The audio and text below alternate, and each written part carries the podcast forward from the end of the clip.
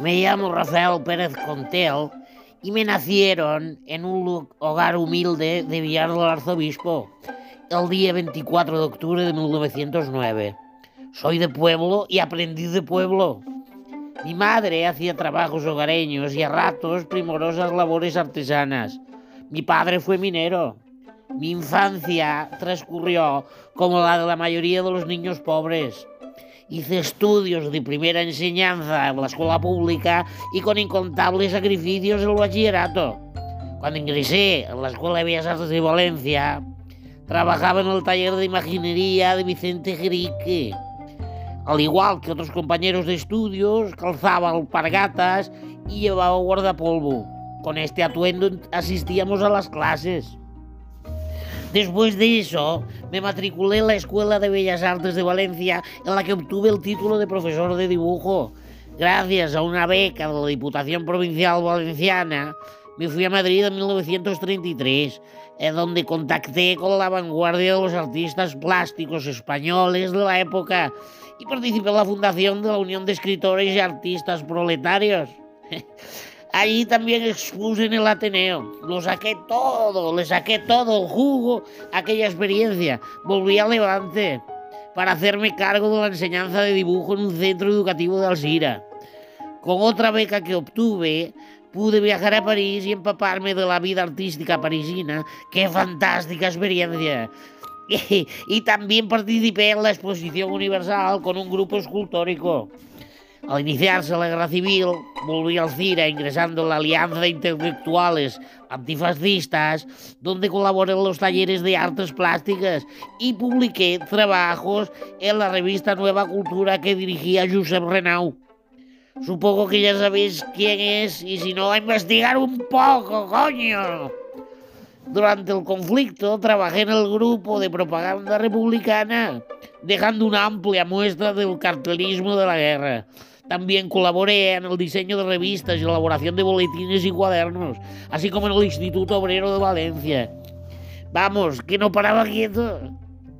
Tras la victoria franquista, fui juzgado y condenado a tres años de prisión por el delito de auxilio a la rebelión. Pena que cumplía en la cárcel modelo de Valencia.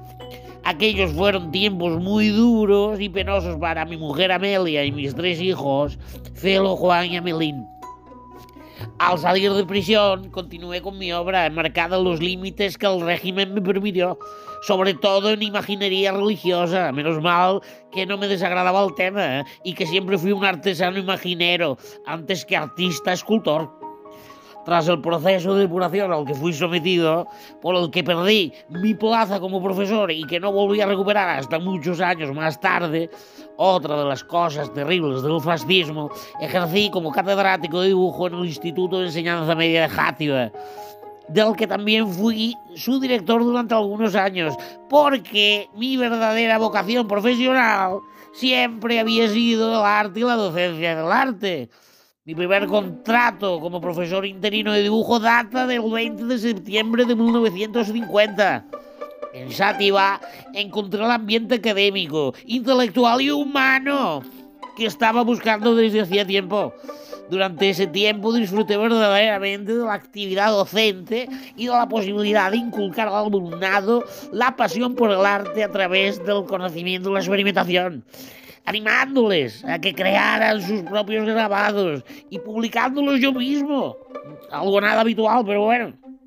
A partir de 1976 ejercí la docencia en Valencia hasta mi jubilación, momento a partir del cual pude dedicarme por entero a reivindicar las figuras de artistas valencianos que sufrieron la represión durante el franquismo y también a investigar sobre la dama de Elche, y otros temas que me interesaban porque yo era un tipo muy inquieto hasta que me llegó la hora en 1990 en Valencia con 81 años de edad y aún tantas cosas por hacer. Mi obra se encuentra expuesta en el Museo de la Ciudad de Valencia, en el Museo de Játiva, municipio del que soy hijo ilustre, en el Museo de Arte Contemporáneo de Villafamés y en el Instituto Valenciano de Arte Moderno, el Iván, al que mis hijos, Felo y Juan, hicieron una donación de gran parte de mis cuadros y esculturas para mantener unido, la medida de lo posible, mi legado, como siempre quiso mi querida Amelia. Ahora, más de 30 años después de mi muerte, Alejandro Macharowski se ha empeñado en volver a ponerme de moda y quitarme un poco el polvo del olvido, cosa que le agradezco muchísimo, sobre todo porque yo siempre creí en la necesidad de reivindicar a nuestros artistas y creo que es bueno que las nuevas generaciones conozcan quién fui cuáles fueron mis aportaciones al mundo docente, al intelectual y al artístico. Y ya de paso, a ver si despertamos más vocaciones artísticas y salimos un poco de la burbuja digital, que si lo hubiera podido vivir hubiera sido la leche, supongo. Ningún descubrimiento es gratuito, ninguno sale gratis tampoco. Toda la vida me dediqué a experimentar, a estudiar, poner a prueba sus intuiciones, a tratar de explicarme a mí mismo cuáles eran los verdaderos fundamentos de mi descubrimiento y lo que es más importante todavía, si tenía o no razón. Fui siempre un apasionado del arte, el arte popular, bajo cualquier de sus manifestaciones, ya fuera la forja, la cerámica, el tejido, el pan, las aucas, los pliegos de cordel, la fiesta, las fallas, y también un gran interesado por la cultura primitiva y por las civilizaciones del Mediterráneo, egipcios, griegos, etruscos, romanos, fenicios y sobre todo a los íberos, aquellos excelentes dinamistas el escultor de Guerrero del Muxén, el extraordinario artesano que modeló el busto de mi querida dama de Dolce. Por cierto, para mí, críticas, honores, premios y demás zarandajas, negativas o afirmativas, solo sirven para confirmar que todo es circunstancial y pasajero en la vida. Jamás quise tener. Mi única aspiración era ser, ser comprendido como hombre y como artista. Quise conectar con el alma del pueblo, de mi pueblo, a través del arte. No estoy completamente seguro de haberlo conseguido, pero tal vez esté equivocado. Siempre sentí y creí en la superioridad moral del pueblo. Y eso es todo lo que os puedo contar